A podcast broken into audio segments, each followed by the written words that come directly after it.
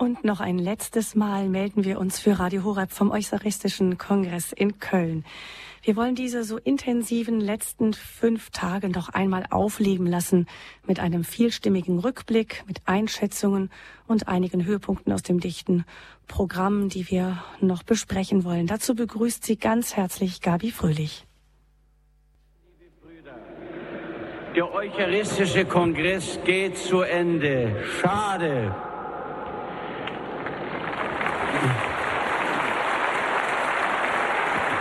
Das ist der Kölner Kardinal Joachim Meissner beim Abschlussgottesdienst heute Morgen. Wir hören ihn noch weiter.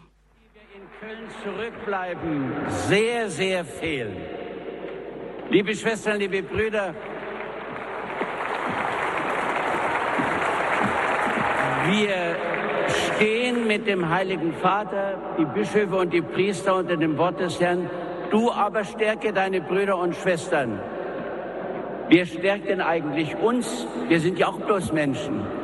Uns stärkt der Glaube des heiligen Volkes Gottes. Und darum waren diese Tage für uns Bischöfe und Priester eine, unglaub, eine unglaubliche Stärkung im Glauben. Ihr wisst gar nicht, was ihr für uns bedeutet. Und darum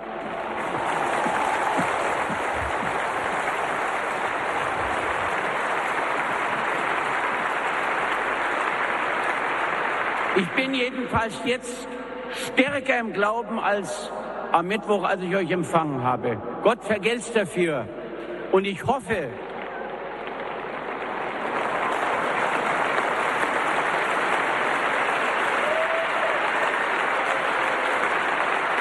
Und ich hoffe sehr, dass es euch genauso geht, dass ihr gläubiger und fröhler wieder nach Hause kehrt.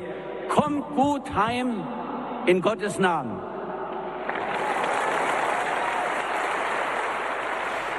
Mit diesem Abschiedsgruß von Kardinal Meissner bei der großen Abschlussmesse im Kölner Rhein-Energiestadion ging er also zu Ende der Nationale Eucharistische Kongress 2013. Fünf Tage, mehr als 50.000 Teilnehmer, vielleicht noch sehr viel mehr, mal ganz genau weiß man das nicht. Nahezu 800 Veranstaltungen, über 800 Mitwirkende. Neben mir hier in einem Studioraum im Kölner Priesterseminar, Studio Priesterseminar Köln, sitzt übrigens Andreas Süß. Wie fühlen Sie sich denn jetzt eigentlich, übrigens Süß? Sind Sie erschöpft, erleichtert, zufrieden, alles zusammen? Frau Fröhlich, nach diesem langen Zeit der Vorbereitung war es jetzt eigentlich richtig schön, dass es begonnen hat, der Kongress. Und wir haben ähm, zusammen mit Christian Koch dieses Zentrum der geistlichen Gemeinschaften vorbereitet, wo ich mitverantwortlich sein durfte. Aber auch hier im Priesterseminar, wo dieses Zentrum der Spiritualität war oder im Groß St. Martin, wo ich mithelfen durfte beim Zentrum der Berufungspastoral diese Spannung, dass dann endlich der Tag kam, an dem wir die Menschen hier in Köln empfangen durften, das war wirklich äh, richtig erlösend, dass dann auch alles so laufen konnte, wie wir es vorbereitet haben und das mitzuerleben, dass dann unsere Erwartungen noch übertroffen wurden, dass noch viel mehr Menschen gekommen sind, als wir zunächst äh, gedacht haben und dass sich noch ganz viele spontan angemeldet haben und vor allen Dingen am Mittwoch, als dann beim Eröffnungsgottesdienst der Himmel aufriss und die Sonne da war und diese wunderbare Kulisse auf den Dom und die Prozession dann hinüber zum Dom vom dicken Peter eingeladen in den Dom hinein. Das war einfach so schön und hat all unsere Erwartungen wirklich bei weitem überstiegen. Köln war wirklich voller Menschen, die glauben und die Christus lieben. Und sie haben wirklich gemerkt, dass die Menschen hier in Freude, in, in großer Liebe zu Christus einander gestärkt haben und im Glauben. Das hat mich persönlich, wie auch gerade der Herr Kardinal schon gesagt hat, sehr, sehr bewegt. Und ähm, ja, da werden wir sicherlich gleich noch drauf zu sprechen kommen. Es war ein, ein wunderschönes Glaubensfest, fünf Tage hier in Köln, voller Begeisterung. Und äh, ja, ich bin jetzt sehr erschöpft, aber auch sehr, sehr glücklich. Ich kann mir vorstellen, es hat ja recht viele Unkenrufe gegeben. Am Anfang liefen die Anmeldungen nur ganz schleppend an und alle haben gesagt, ja wussten wir doch, die Deutschen interessiert das nicht. Eucharistischer Kongress, das ist so ein sperriges Wort, das kommt nicht an. Und dann plötzlich standen so, so viele Menschen vor der Tür, ähm, vor den Toren, in den Toren ähm, Kölns. Ähm, war das so ein bisschen was, man könnte ja sagen, der Weltjugendtag vorher, da war es ja auch schon so voll gewesen ähm, im Jahr 2005, da kamen viele Leute, aber da hat man immer so gesagt, das waren vor allem die Ausländer, die da so die Stimmung gebracht haben. Jetzt war es ein nationaler eucharistischer Kongress und es war trotzdem so eine gute Stimmung. Sagt das etwas aus über die Kirche hier in Deutschland? Ja, also Kardinal Meissner hat ja 2010 durch die schlimmen Erfahrungen, die da auch als, als sündige Kirche offenbar wurden, gesagt, nachdem er mit den Opfern gesprochen hatte, das kann im Grunde nur einer heilen, nämlich unser Heiland und Erlöser Jesus Christus. Ähm, es gab äh, schlimme Unkenrufe, dass das jetzt ein Abschiedsgeschenk für den Kardinal werden sollte. Aber es war ja darum, es ging darum, zu heilen, was verwundet ist, zu stärken, was schwach ist und Mut zu machen dort, wo man sich nichts mehr zutraut. Und genau das ist eingetreten. Der, der tiefe Glaube der, derjenigen, die das organisiert haben, der tiefe Glaube vor allen Dingen von Kardinal Meissner, der die Bischöfe angesteckt hat, darauf zu vertrauen, dass Christus weiterhin präsent ist in dieser Zeit und dass wir von ihm alles erwarten können und dass er derjenige ist, der die Kirche in die Einheit wieder hineinführt, ähm, der hat sich bewahrheitet. Und deshalb freue ich mich sehr, dass dieses Fest des Glaubens wirklich zu einem großen Zeugnis für unser ganzes Land geworden ist, es gab noch keinen eucharistischen Kongress, Nationalkongress in Deutschland. Der letzte war ein Weltkongress, wo wir die Hilfe aus anderen Ländern hatten. Aber 1960, 1960 in München war der letzte, 1909 auch schon in Köln. Ja, aber also diese neue Zeit in einer säkularen Zeit, das Thema Eucharistie so in den Mittelpunkt zu stellen. Das war wirklich eine große Gabe von Kardinal Meister und den Bischöfen. Auch mutig, ein mutiger Schritt, in, wenn man sich vorstellt, wie viele gesagt haben, das funktioniert bei uns nicht. Ne? Also es hat sich bewahrheitet. Jesus Christus ist der Herr der Kirche der, und die Weg, der Weg und die Wahrheit unseres Lebens. Und er hat uns wirklich hineingeführt und zusammengeführt und vereint. Und wir haben ja gemeinsam ihn Lobpreis und Ehre und Dank erwiesen. Und das durften wir erleben hier in Köln. Fantastische Tage. Ich bestätige, dass ähm, Subregens Süß auch das ausstrahlt, was er sagt. Auf der einen Seite die Müdigkeit, auf der anderen Seite aber auch die Freude über das, was wir hier in den vergangenen Tagen erlebt haben. Ganz ähnlich ist es bei Christian Koch. Sie sind Mitarbeiter von Subregens Süß, vor allem auch für ähm, das, den logistischen Ablauf da im Zentrum der geistlichen Gemeinschaften verantwortlich gewesen. Ich kann mir vorstellen, Sie sind mit mehreren Handys rumgelaufen und mussten immer rechts und links gucken, dass alles läuft. Aber haben Sie auch selbst etwas mitbekommen? Äh, das ist das übergeschwappt auch auf die Mitwirkenden? Also das ist ganz richtig. Mehrere Handys hatte ich Gott sei Dank nicht, denn ich war schon ganz gut damit bedient, das eine Handy und die vielen Menschen, die immer wieder zu mir kamen, ähm, zu abzuarbeiten sozusagen. Ja, es gab immer wieder lange Phasen von vier, fünf Stunden, in denen die Durchschnittsdauer meiner Gespräche zwischen 40 und 60 Sekunden lag. Also ich habe mich gefühlt wie ein Kommandeur bei der Bundeswehr, der kurz auf eine Anfrage sagt, so läuft es. Und ähm, dankenswerterweise haben dann auch fast alle immer gut mitgezogen und insbesondere hatten wir ein ganz, ganz tolles, super engagiertes Freiwilligenteam bei uns vor Ort. Ohne diese Leute hätte das alles gar nicht klappen können.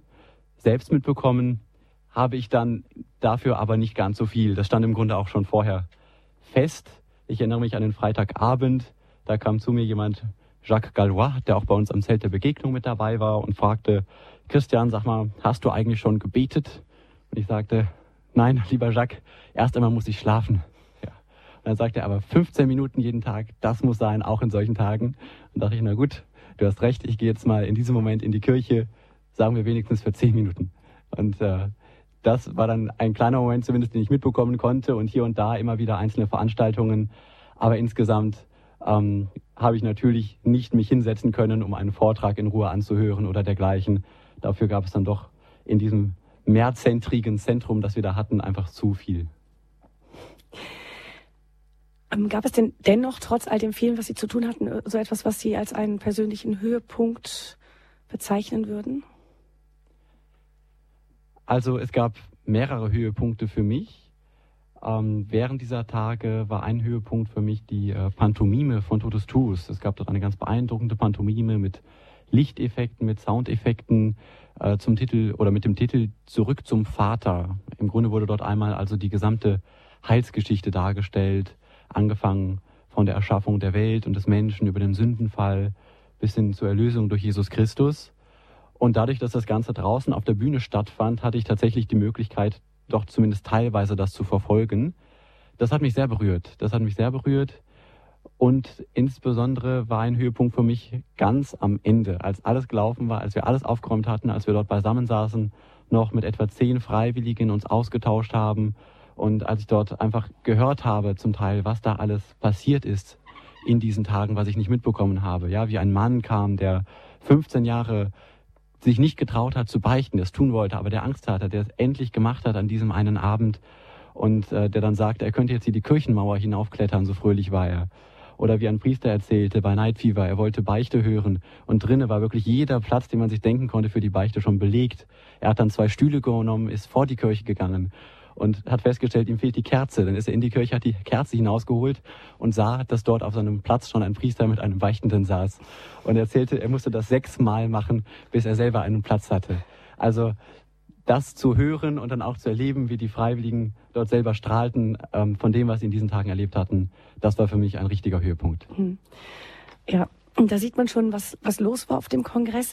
Äh, für diejenigen, die nicht dabei waren, da kann man sich das so vorstellen, dass das einzelne Zentren waren, die etwas über Köln, über die Kölner Innenstadt verteilt waren. Also, Entschuldigung, man musste doch ein paar Fußstrecken zurücklegen. Ähm, aber das haben die Leute gerne auf sich genommen, sind da auch gerne hingelaufen. Es gab eine ständige, durchgehende Anbetung in der Kirche Maria Himmelfahrt, ganz in der Nähe vom Bahnhof. Es gab verschiedenste Veranstaltungen im Dom oder auch in anderen Kirchen. Das Priesterseminar war eines äh, der Zentren, das geistliche Zentrum ähm, des Eucharistischen Kongresses. Da werden wir gleich von Regens Hofmann noch einiges zu hören.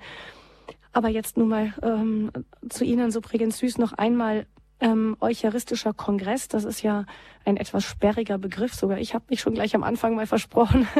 mein unser vierjähriger Sohn, der hat versucht im Zug, der hat den ganzen Zug zum Lachen gebracht. Der sagt, Mama, wann sind wir denn beim Eusaris, Eura, Euratistischen Kongress? Hat er gesagt. Also gut, es ist auf jeden Fall ein etwas sperriger Begriff und ähm, das hat manche, bei manchen auch dazu geführt zu sagen, ähm, das hört sich sehr theoretisch an, aber das ist es gar nicht. Was ist das eigentlich so ein Eucharistischer Kongress?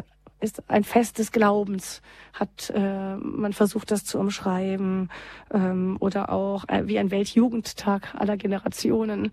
Trifft es das so ein bisschen? Frau Fröhlich, also wir, vielleicht kann ich es am Zentrum der geistlichen Gemeinschaften ganz schön verdeutlichen. Wir hatten im Grunde drei Schwerpunkte. Die Kirche war unser Mittelpunkt, wo von morgens 10 Uhr bis nachts um 24 Uhr die Möglichkeit zur Anbetung war. Gestaltet von 30, 40 verschiedenen Gemeinschaften, ähm, wo wirklich die Kirche den ganzen Tag über voll war und die ganze Zeit Menschen in die Kirche hineinkamen, um diese wunderschön gestaltete Anbetung zu erleben. Es gab die ganze Zeit, Christian Koch hat es schon gesagt, zehn, zwölf, abends dann noch viel mehr Priester, die Beichte gehört haben. Die Bischöfe kamen und sagten, darf ich heute Abend noch konzelebrieren? Wir hatten morgens und abends heilige Messe. Ähm, und also es war wirklich wie ein, eine Atmosphäre wie beim Weltjugendtag. Also die Kirche war voll, die Leute drängten sich in die Kirche zum Gebet und haben es einfach, dieses, diese Anziehungskraft Jesus, Jesu Christi war so stark, dass die Menschen wirklich hineingezogen wurden in die Kirchen. Ähm, wir hatten mehrere Katechesezentren dieser Art in Köln und ein weiterer Schwerpunkt neben dieser wirklich Realpräsenz Jesu Christi, wo Menschen zum Gebet kamen, wo Menschen Kerzen entzündet haben, ein Bibelwort gezogen haben, war gebeichtet haben, den Segen sich zusprechen haben lassen, war bei uns dann ähm, das Zentrum der Begegnung, wo also vor der Kirche 40 Gemeinschaften sich vorgestellt haben.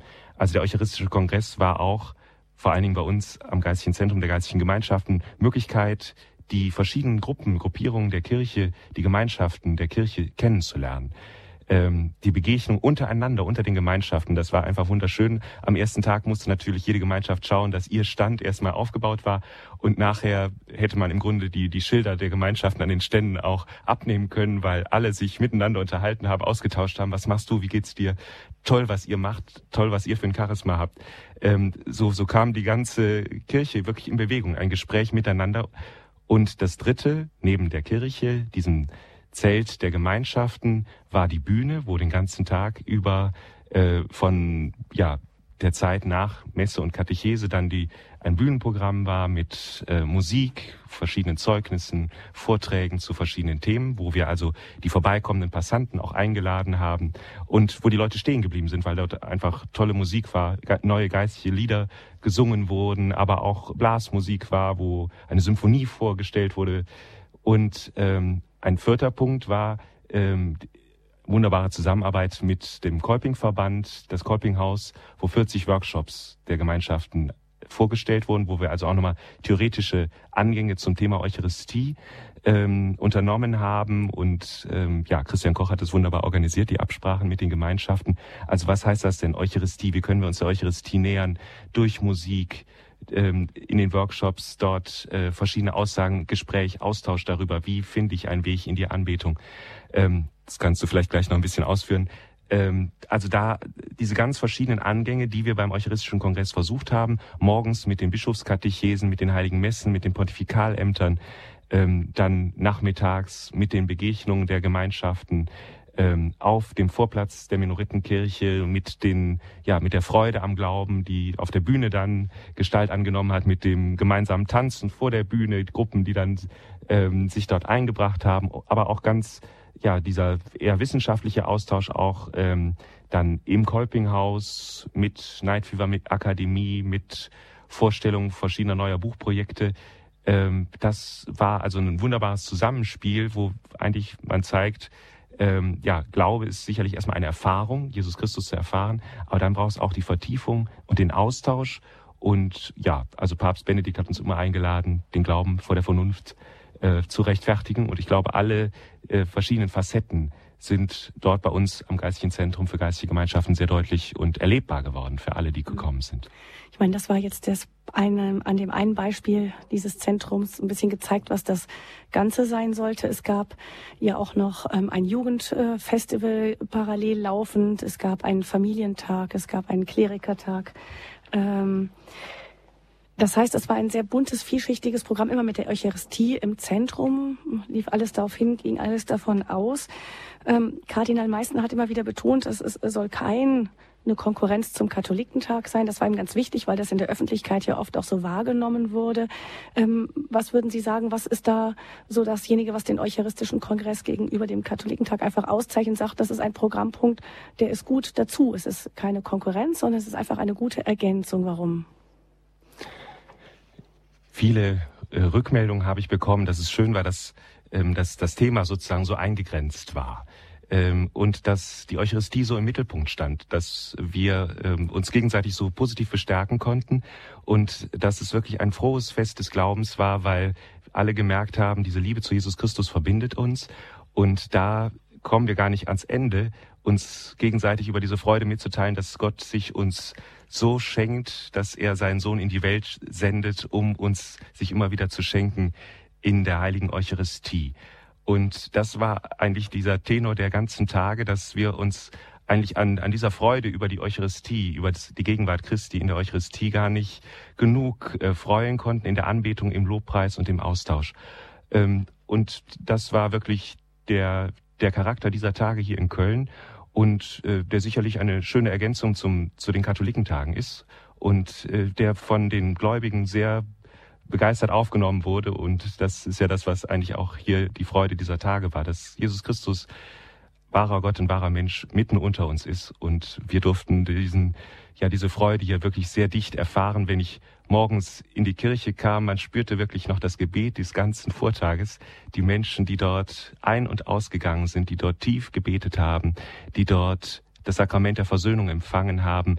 Ähm, die Beichtväter, wir, es, es, gab kaum die Möglichkeit, ähm, äh, zwischendurch eine Pause zu machen, weil sich vor jedem Beichtvater lange Schlangen gebildet haben und ähm, ja auch die Bischöfe lange Zeit äh, Beichte gehört haben und voller Freude waren über diese, diesen Neuaufbruch in der Kirche, dass Jesus Christus wirklich uns begegnet in der Eucharistie und das keinen äh, ja, kalt lässt, sondern die Menschen dann auch zu den Priestern kommen und um das Sakrament der Versöhnung bitten. Ja, dass die Bischöfe beeindruckt waren und tief berührt waren, das haben wir auch erfahren, wenn unsere Mitarbeiter mit einzelnen Bischöfen gesprochen haben über ihre Erlebnisse in diesen Tagen. Wir hören jetzt zum Beispiel meinen Kollegen Oliver Gierens im Gespräch ähm, mit dem Limburger, Limburger Bischof.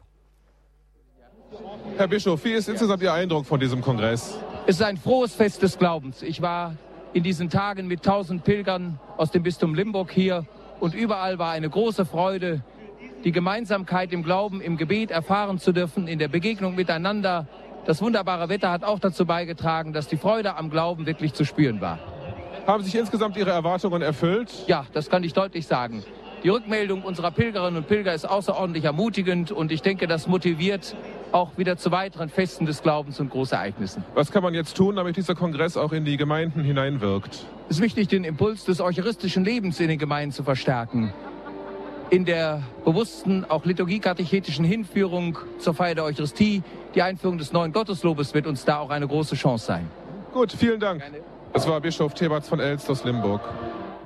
Ja, und hier noch ein weiterer Bischof, den Oliver Gierens ähm, nach der Messe heute vor das Mikrofon bekommen hat. Herr Erzbischof Schick aus Bamberg, der Eucharistische Kongress geht jetzt langsam aber sicher zu Ende. Wie haben Sie dieses Glaubensfest bisher empfunden?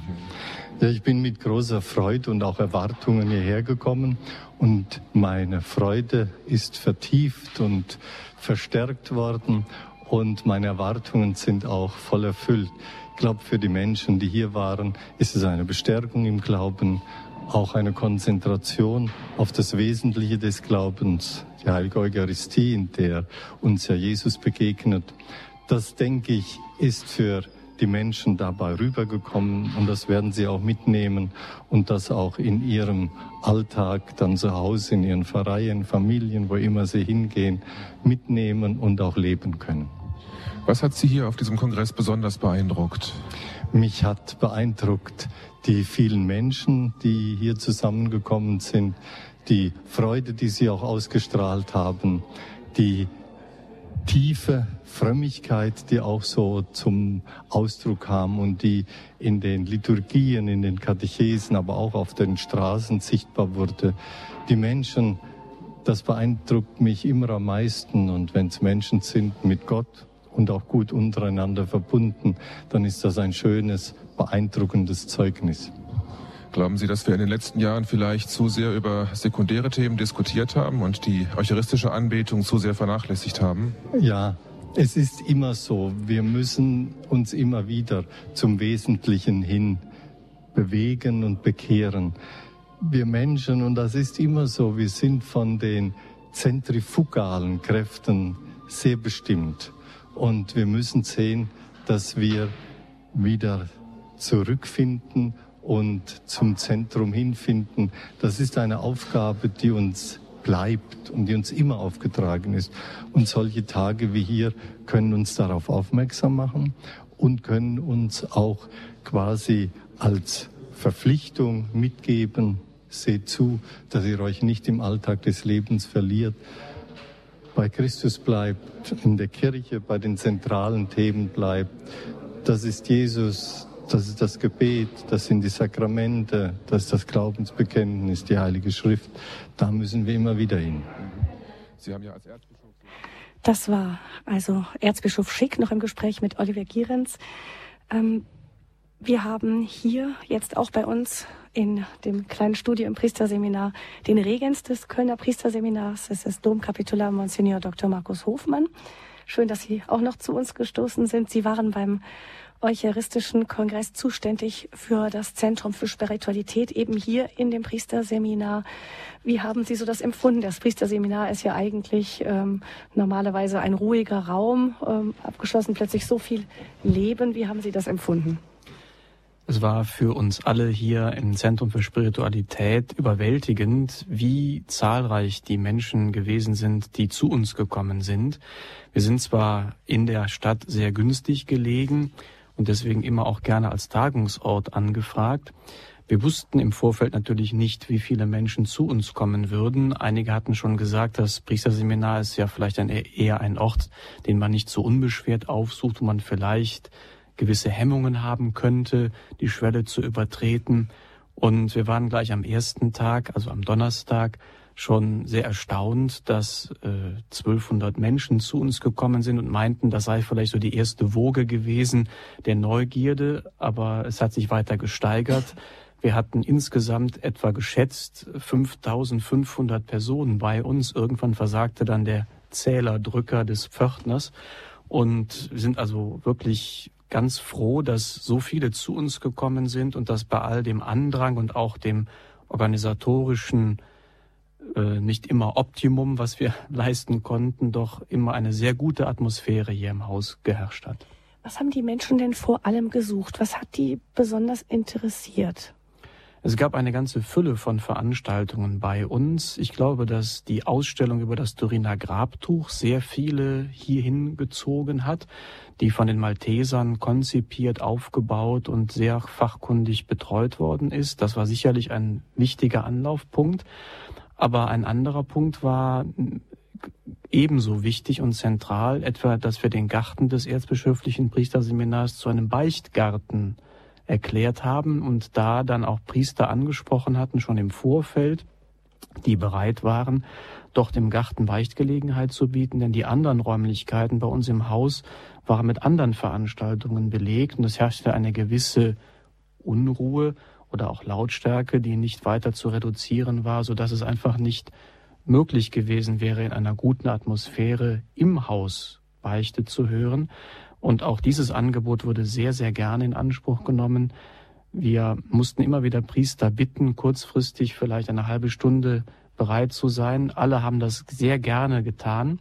Und wir haben dann auch mal per Strichliste überschlagen. Es waren etwa 500 Beichten, die hier äh, abgenommen worden sind. Und ich denke, allein dieser Eindruck zeigt, dass sehr Gehaltvolles hier stattgefunden hat. Mhm. Ähm, einer von diesen gehaltvollen Vorträgen, die es hier auch gab, war von Professor Pater Bonelli, der Vortrag eben über auch die der hatte in dem Vortrag kam auch vor, dass die Beichte eine wichtige Bedeutung für das seelische Heil des Menschen hat. Das sagt er eben auch als Psychologe. Kann er das deutlich feststellen? Ähm, ist das etwas, was Sie hier auch feststellen konnten, dass die Menschen da eine Sehnsucht danach haben, nach diesem inneren Heilwerden und sie die Beichte als ähm, ein himmlisches Werkzeug dafür erkennen? Das kann ich bestätigen aus der eigenen Erfahrung jetzt der letzten drei Tage, aber auch aus der sonstigen priesterlichen Tätigkeit am Kölner Dom. Meine Erfahrung sagt, und die deckt sich mit vielen anderen Priestern, wenn man ein verlässliches Angebot macht, wenn klar ist, zu diesem Zeitpunkt gibt es Beichtgelegenheit, dann kommen früher oder später auch die Gläubigen. Ähm, es ist sicherlich keine Konkurrenz zu psychotherapeutischen oder psychologischen Angeboten, aber es ist eine Dimension, die sonst einfach vernachlässigt wird oder die einfach auch nicht bedient werden kann. Also seriöse Psychiater sagen eben auch, äh, ich kann keine Schuld vergeben als Arzt. Ich kann helfen, mit Erfahrungen umzugehen, aber das, was Gott in der Beichte wirkt, das kann kein Mensch sonst. Und ich bin ganz fest davon überzeugt, dass hier ein, eine riesige Sehnsucht bei Menschen ist, wenn sie wissen, dass der Priester zur Verfügung steht, dass er sich Zeit nimmt, dass er ansprechbar ist, dann wird dieses Angebot gesucht. Manchmal muss man eine gewisse Geduld aufbringen und einfach das Angebot setzen und wenn es nicht sofort abgefragt wird, aushalten und Ausdauer zeigen. Man kann die Zeit als Priester ja durchaus sinnvoll verbringen im Beistuhl, betender oder lesender Weise. Aber meine Erfahrung, die sich, wie gesagt, mit derer vieler anderer deckt, ist, dass die Sehnsucht danach sehr groß ist.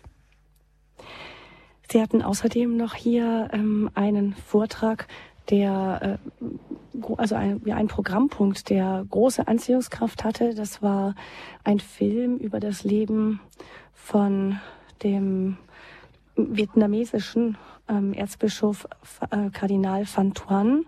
Und ähm, dazu kam auch die Schwester von Kardinal Van Thuan, des inzwischen verstorbenen Kardinals Van Thuan, und hat ähm, auch ihre persönlich, äh, persönlich gesprochen über das Leben ihres Bruders. Gibt es da auch eine Sehnsucht nach, ähm, nach glaubwürdigen Glaubenszeugen, die sich da auch ausdrückt in diesem wahnsinnigen Besucherandrang zu diesen Programmpunkten? Ich bin fest davon überzeugt und es war wirklich eine riesige Überraschung für uns. Wir haben diesen Film ursprünglich zweimal vorgesehen gehabt, am Donnerstagabend und am Samstagabend. Und am Donnerstag war der Zuspruch schon sehr groß. Jetzt am Samstagabend, gestern Abend war auch angekündigt, die Schwester des Kardinals, die ansonsten in Kanada lebt und die eigens für ihr Statement aus Kanada hier hingekommen ist, äh, tatsächlich bei uns. Und wir waren ja völlig überwältigt von dem Interesse. Wir haben also diesen Film zweimal gleichzeitig gezeigt in den größten Räumen, die wir zur Verfügung haben. Das waren etwa 300 äh, Personen und dann nochmal zwei Stunden später für diejenigen, die wir nicht haben reinlassen können. Die haben tatsächlich zwei Stunden gewartet, sind zum Teil woanders hingegangen, sind wiedergekommen und haben dann nochmal dann ihre Gelegenheit wahrgenommen. Und es war dieser Film eigens synchronisiert worden in deutscher Sprache, erstmals zu sehen und zu hören für den Eucharistischen Kongress. Da sind wir sehr dankbar, dass das möglich ist, auch durch die Mithilfe der Zelitinnen von St. Maria in der Kupfergasse, die sich da sehr engagiert haben. Und dass natürlich die lebende Schwester ihre eigene Sicht des Lebens ihres Bruders noch einmal darlegen konnte, war natürlich ein besonders interessanter Punkt, der von vielen Gläubigen wahrgenommen worden ist, auch von einer ganzen Reihe aus Vietnam geflüchteter Katholiken, die jetzt hier wohnen und die natürlich glücklich waren, auch eine authentische Zeugin dieses ja, Märtyrers kann man sagen, oder dieses Bekennerkardinals ja, erleben viele, zu dürfen. Viele, viele Jahre im Gefängnis gewesen ist. Er war 13 Jahre im Gefängnis, davon neun Jahre allein in Einzelhaft und wir haben nicht irgend aus irgendeinem Grunde ihn hierher geholt, sondern weil er aus der Kraft der heiligen Eucharistie, die er im Gefängnis täglich gefeiert hat, diese Herausforderung hat bestehen können. Er hat einmal auf die Frage geantwortet, wie er denn, wenn man sich das vorstellt, neun Jahre in Einzelhaft zu sein, teilweise Wochen oder Monate lang im absoluten Dunkel, weil kein Licht zur Verfügung stand, oder dann wieder mehrere Wochen lang brannte die Glühbirne Tag und Nacht durch, wie hat er das ausgehalten? Und er sagt, ich konnte dadurch, dass die Gläubigen mir als Medikament getarnten Messwein ins Gefängnis hatten schicken können und in der Taschenlampe versteckt einige Hostien, täglich die heilige Messe feiern mit drei Tropfen Wein und einem Tropfen Wasser in der einen Hand und der heiligen Hostie in der anderen Hand. Und das war die Kraft, die mir die Hoffnung gegeben hat, nicht nur überhaupt durchzuhalten, sondern, und das ist erstaunlich, er hat eine ganze Reihe seiner kommunistischen Wärter bekehrt durch die Art und Weise, wie er aufgetreten ist. Er war ein ganz eigenartiger Gefangener, haben sie später berichtet, der sich tatsächlich bedankte für die kleinste Dienstleistung, die man ihm bot. Ja, das war schon beeindruckend. Die Schwester hat es selber erzählt, dass man ihm zum Beispiel bewusst salziges Essen zu essen gab, so dass er großen Durst empfand. Dann hat man ihm auch etwas zu trinken gegeben, aber dann hat man ihn mehrere Tage nicht auf die Toilette gelassen.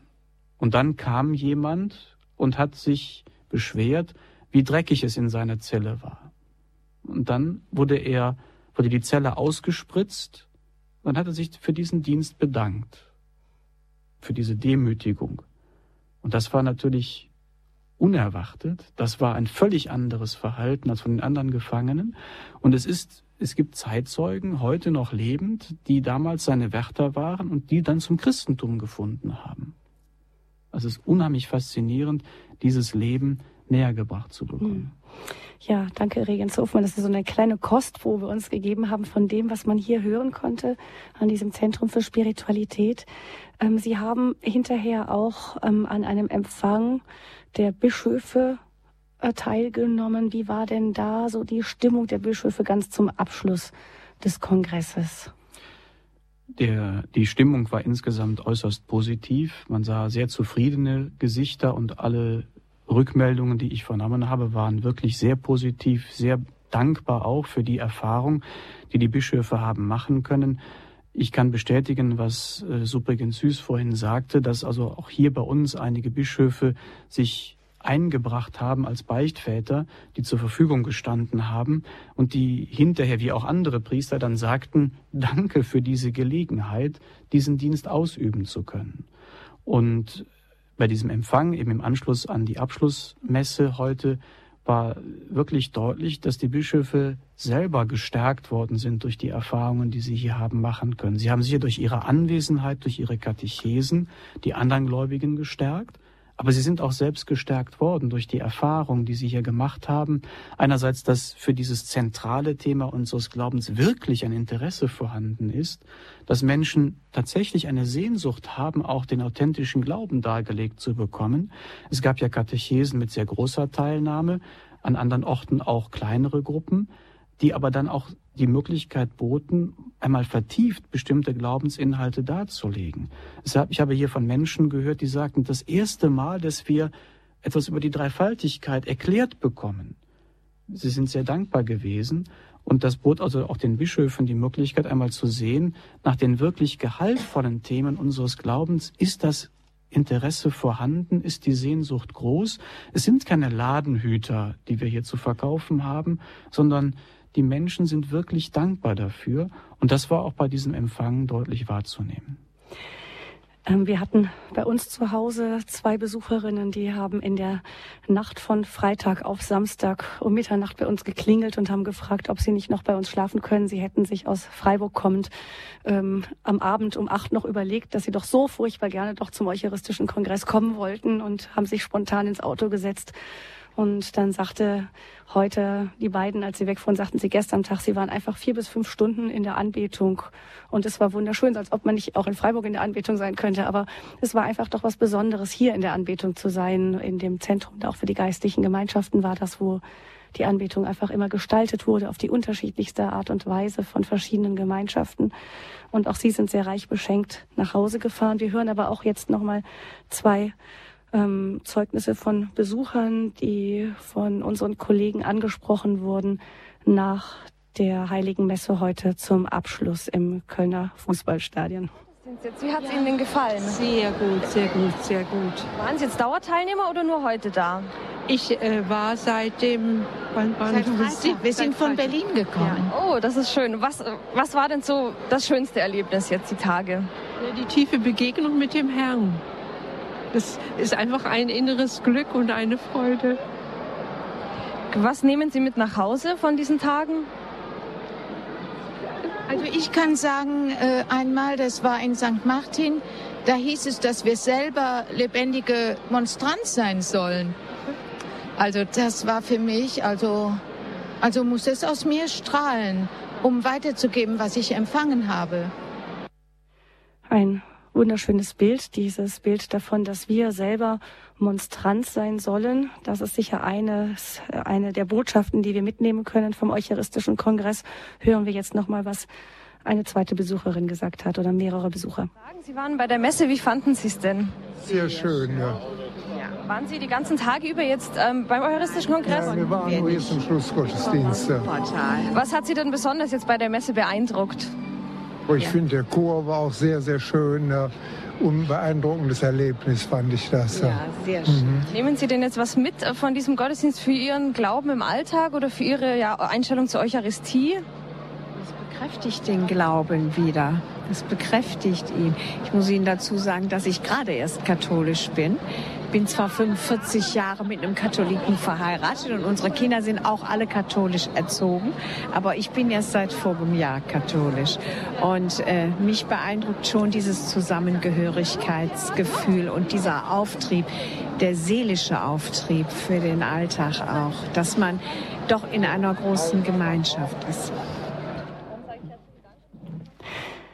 In einer großen Gemeinschaft sein. Das haben sich, äh, haben viele Menschen empfunden, als sie hier waren. Und diese Besucherin hat offensichtlich das auch, dieses Zusammengehörigkeitsgefühl als besonders empfunden.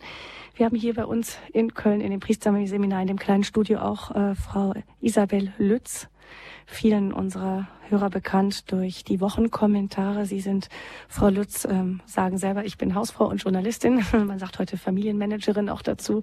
Und nicht ganz nebenbei managen Sie auch vieles für Ihren Mann mit, der ähm, als Psychiater, als Arzt, auch als Theologe ähm, viel unterwegs ist, auch mit Vorträgen, auch hier im, Köl im Kölner Kongress ähm, ähm, gesprochen hat. Wie haben Sie das erlebt, dieses, ähm, dieses Gefühl der Einheit?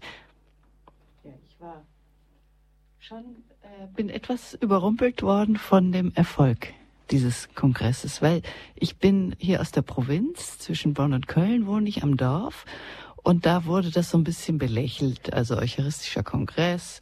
Mir war das überhaupt nicht fremd, weil ich als Kind, nämlich 1960 war das, meine ich, äh, da hatten wir einen afrikanischen Bischof zu Besuch bei uns im Haus. Da wohnte ich in der Nähe von München mit meiner Familie und als Vierjährige saß ich auf dem Schoß von diesem afrikanischen Bischof, der beim Eucharistischen Kongress in München, dem internationalen, ähm, dabei war. Dafür war der gekommen.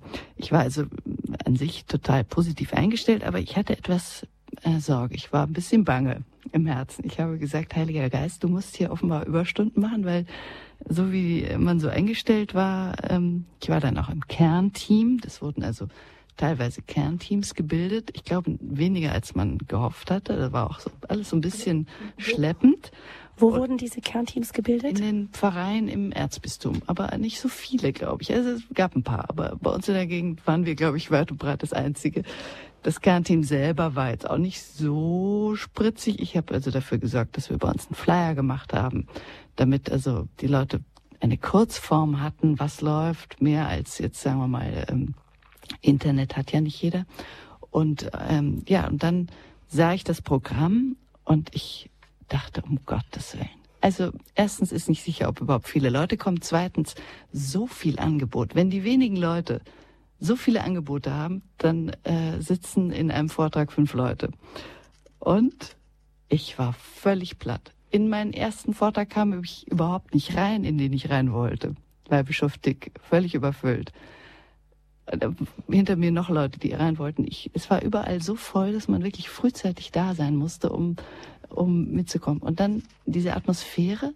Ich war völlig frei, zum ersten Mal seit langer Zeit. Ich habe Kinder versorgt, Hund versorgt. Ich konnte also alles mitmachen und war völlig, ich bin selber jetzt jemand, der im Gegensatz zu Ihnen hier nichts zu tun hatte. Ich war total entspannt und ich habe es von A bis Z genossen. Ich konnte frei wählen. Ich hatte mir sogar eine Excel-Datei gemacht, um überhaupt durch das Programm durchzusteigen, was ich also unbedingt mitnehmen will. Und ich habe zum Beispiel die ähm, Katechese von Kardinal Meissner, die war für mich auch eine gewisse Überraschung, weil er muss ja sehr oft predigen, auch zum Thema Eucharistie. Und es ist ein bisschen schwierig, da nicht immer dasselbe zu sagen. Das, was ich da gehört habe, habe ich noch nie gehört, auch nicht von ihm. Das waren so tolle Gedanken. Also zum Beispiel der Gedanke, äh, wenn Gott so für mich sorgt, dann bin ich frei für die anderen. Gott kümmert sich in seiner ganzen Hingabe um mich. Wir sind als Kirche der Verein der christlich Sorglosen. Und lauter solche Gedanken. Ich habe das hier mitgeschrieben, so einzelne Gedanken.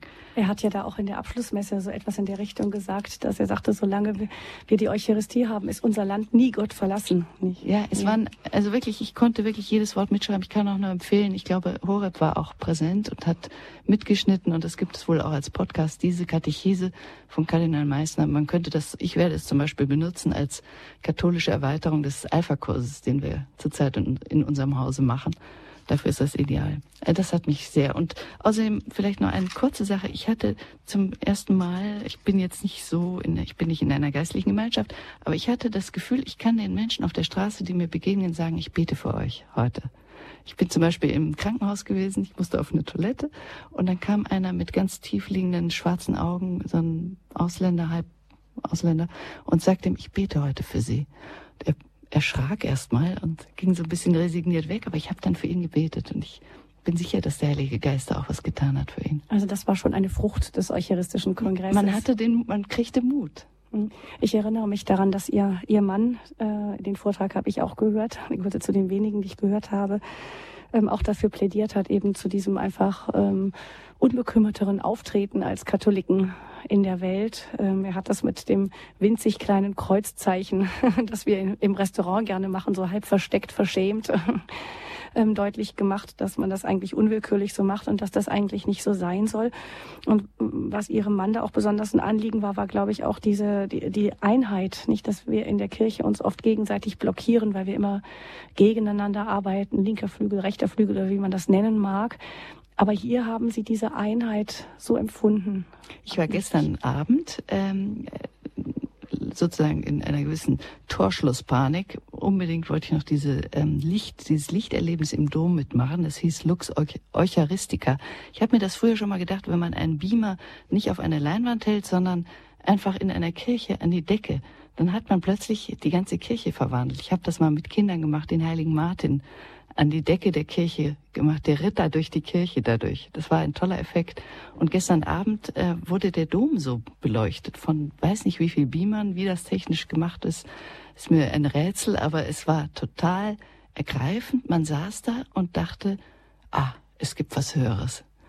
Es ist wirklich äh, jemand über uns da. Und danach bin ich in die Anbetung nochmal, in die dauerhafte Anbetung, die ja Tag und Nacht war, in der Maria-Hilf-Kirche. Das war dann auch der konkrete Abschluss, nochmal dem lieben Gott zu danken.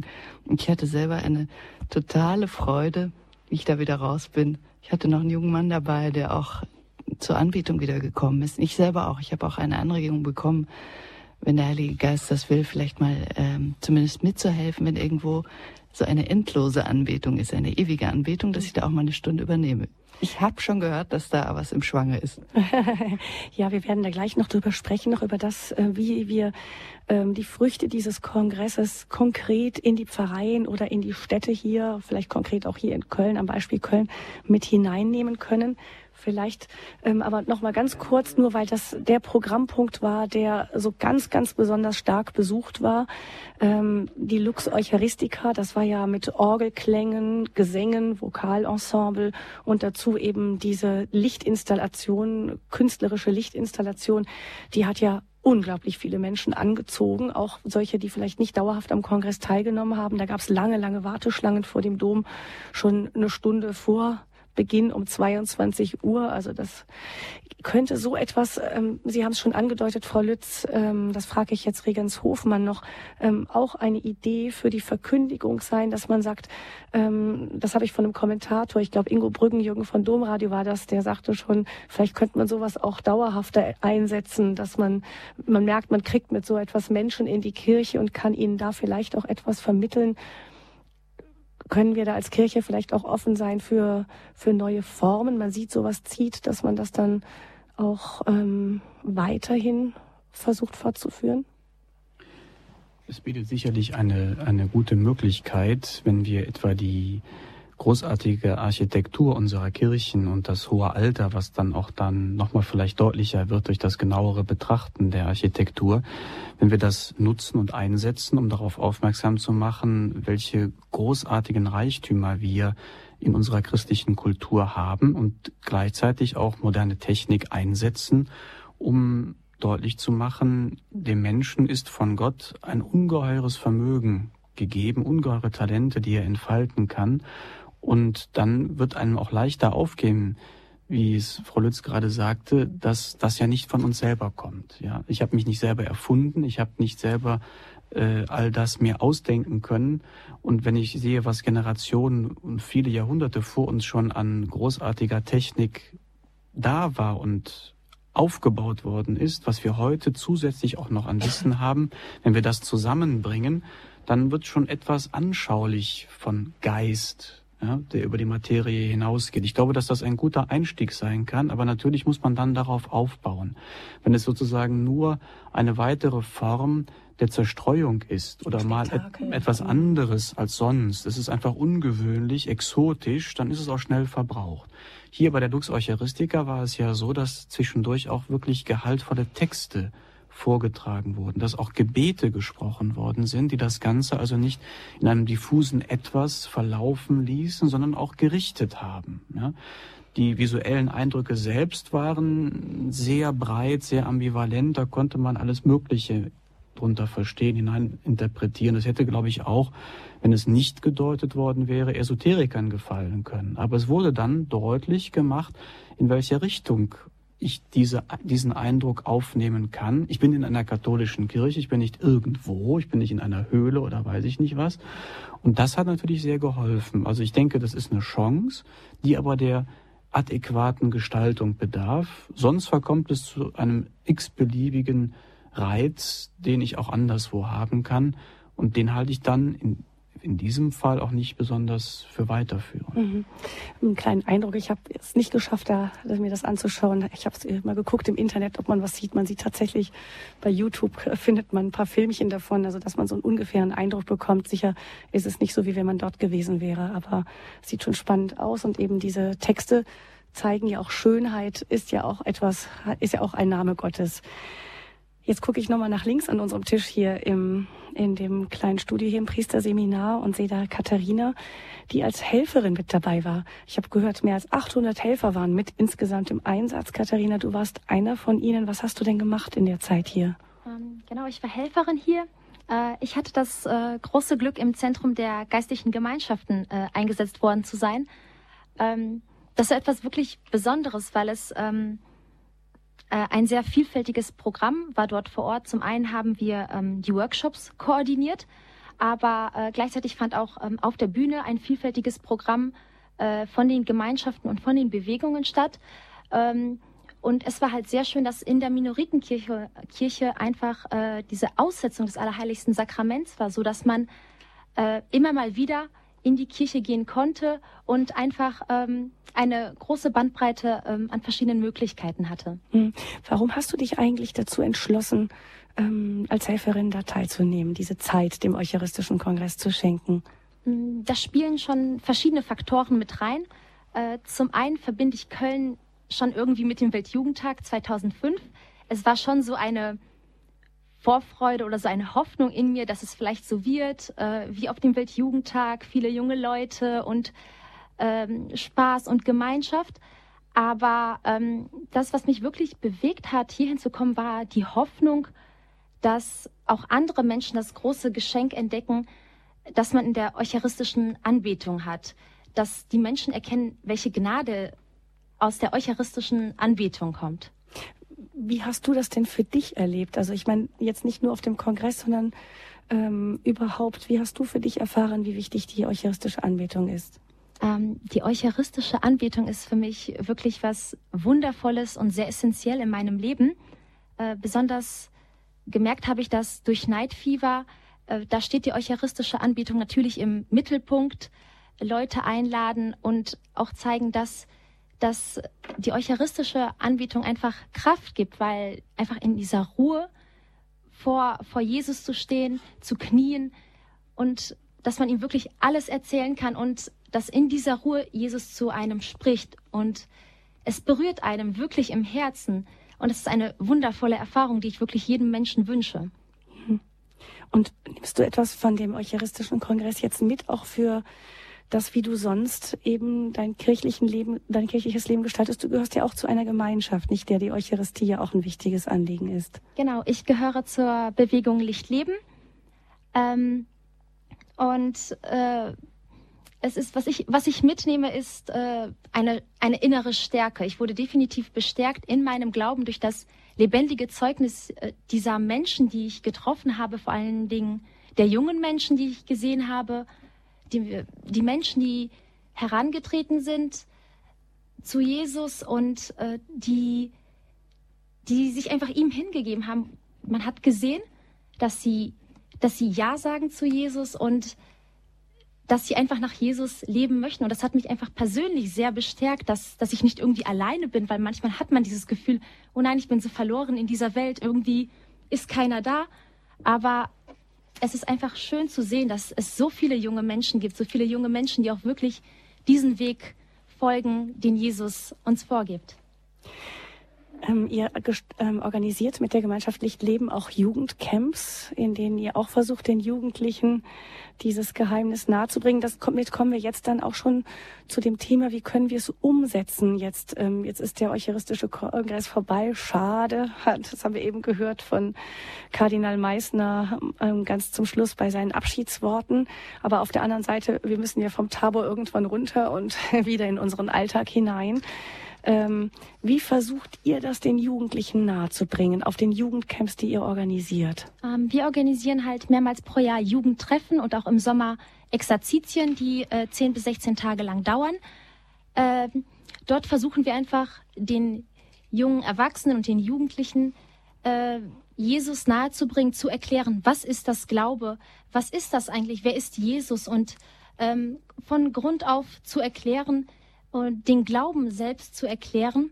Und da spielt die eucharistische Anbetung natürlich eine sehr wichtige Rolle. Wir bieten jeden Tag morgens von 7 Uhr äh, eine äh, eucharistische Anbetung an und sie wird sehr, äh, sehr zahlreich besucht. Die Jugendlichen, die lechzen wirklich danach, einfach auch Jesus kennenzulernen, einfach vor, vor Jesus zu treten und in Ruhe mit Jesus auch in einen Dialog zu treten. Und ich glaube, es ist wichtig, den Jugendlichen zu erklären, was es mit der eucharistischen Anbetung auf sich hat, dass es nicht einfach irgendwie sich hinknien und sich langweilen ist, sondern dass da wirklich gehaltvoller Inhalt ist, dass es Jesus persönlich ist, der dort ist und der zu einem sprechen möchte, wenn man denn nur gewillt ist zuzuhören. Mhm. Danke, Katharina. Erstens für deinen Einsatz hier im Namen für all die vielen, die, die hier mit dabei waren. Und du hast es gesagt, man kann den Jugendlichen das, ähm, die Anbetung nahebringen. Und diejenigen, die das auch schon seit Jahren versuchen, sind diejenigen, die das Night Fever organisieren. Da ist übrigens süß mit von Anfang an mit dabei gewesen, bei, als Night Fever geboren wurde in Bonn damals. Ähm, da geht es darum, ähm, Katharina hat eben davon gesprochen, man muss es erklären und dann muss man es erleben. Wenn man es denn ausprobiert, spricht Jesus zu uns, wenn wir nur offen sind. Das Fever geht von diesem Erleben aus, auch für Menschen, die ganz fremd vom Glauben ähm, fern vom Glauben aufwachsen und leben. Also das Fever greift vor allen Dingen auch das Wort von Johannes Paul II. auf, dass die Jugend die Neuevangelisierer Europas sind. Basierend auf dem Konzept der Gemeinschaft Emanuel des Barmherzigkeitsabends, wo ich es kennenlernen durfte, auf der Erfahrung des Weltjugendtags 2005, wo es die geistlichen Zentren gab, wo von morgens bis nachts und wieder zum Morgen Anbetung und das Sakrament der Versöhnung angeboten wurde, auf der Erfahrung, dass ganz verschiedene Gemeinschaften zusammenwirken, um den Menschen einen Weg zu Jesus Christus und seiner Barmherzigkeit zu zeigen. Und es ist vor allem dieses Zeugnis der jungen Menschen, die an einem Samstagabend auf die Straße gehen und diese Erfahrung der Barmherzigkeit, derer sie selbst immer wieder bedürfen, ähm, den Menschen nahe zu bringen, die dann wirklich die Menschen überzeugt. Weil wenn Jugend den Weg zu Christus zeigt, wenn Jugend anbetet, wenn Jugend vor Christus kniet, wenn Jugend zu den Priestern geht, zu den Pfarrern der Innenstadt geht und dort an die Türen pocht und sagt, wir wollen in deiner Kirche anbeten und beichten.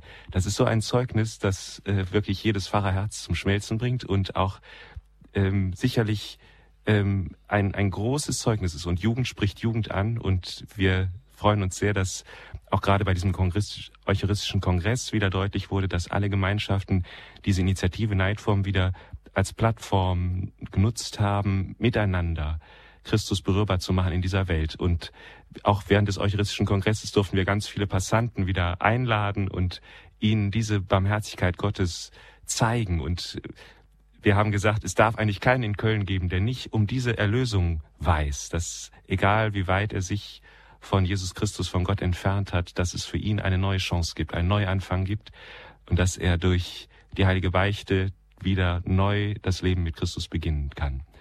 Und wir, Sie haben eben nach den, den neuen Wegen gezeigt, jetzt auch durch den Eucharistischen Kongress. Wir haben ein kleines Buch geschrieben, das uns die Möglichkeit gibt, ähm, ja, ein wenig mehr die theologischen, philosophischen Grundlagen zu legen. Das ist jetzt im Pneuma Verlag äh, erschienen und vielleicht kann das auch nochmal ein paar Wege öffnen. Wie können wir heute den Weg zur Anbetung in dieser Welt eröffnen? Ja, das können wir gleich gerne noch darüber sprechen, wie wir eben dieses Anliegen des Eucharistischen Kongresses dann auch nach dem Ende des Kongresses in die Gemeinden tragen können, ganz konkret. Und wir hören jetzt mit einer kurzen musikalischen Pause äh, das Pilgerlied, das hier für den Eucharistischen Kongress verfasst wurde und das hier häufiger zu hören war.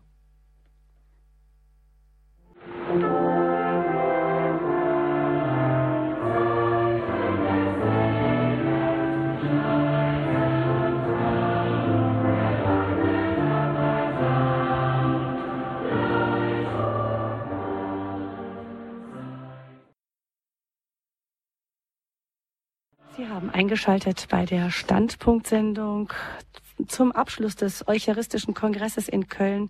Herr, zu wem sollen wir gehen? Das war das Motto des Kongresses und das ist auch der Titel unserer Sendung heute. Wir haben hier zahlreiche Gäste mit im Studio. Regens Hofmann, Subregens Süß, Frau Lütz, ähm, Christian Koch, der mit beim Geistlichen Zentrum dabei war, die Katharina als Helferin auch. Also eine Runde, die wir nun jetzt gerne erweitern. Wir kommen jetzt nämlich ins Saarland zu Frau Meersmann, die angerufen hat. Und Frau Meersmann, waren Sie auch dabei in Köln? Ja, war ich. Und? Ich war am Freit ich war auf Einladung einer geistlichen Gemeinschaft da. Die hat Freunde und Wohltäter für Freunde und Wohltäter ein kleines Programm organisiert. Und ähm, dadurch war dann Hotel und mit äh, große Mahlzeit am Tag dann schon mal für mich aus dem Programm raus. So habe ich es gerne angenommen und konnte die Zeit wirklich genießen. Ich, äh, also am Freitagmittag hat es begonnen mit einem gemeinsamen Mittagessen und ähm, da waren auch äh, Seminaristen und Geistliche schon an, angereist. Dann war eine gemeinsame Messe. Ähm, ich habe noch gesagt, komm, vor dem, ich habe das noch zu einer persönlichen, zu einer Beichte dann genutzt. Dann habe ich, war ich ganz frisch gewaschen und besonders hat mich angerührt diese ähm, Ausstellung vom Turiner Grabtuch, wo wir waren und ähm, das zu sehen, einfach besonders diese diese Plastik, die in der Seminarkirche äh, Seminarkirche da aufgestellt ist, ähm, aus, diesem, aus diesem dreidimensionalen Foto, was da gemacht worden ist, rausgekommen ist, dann wirklich das äh, richtig anfassbar zu machen. Diese Ausstellung, die wird wohl auch noch weiterhin hier im Priesterseminar zu sehen sein. Regens Hofmann, wie lange noch? Also die nächsten zehn Tage ist diese Ausstellung bei uns noch weiter zu sehen. Ja.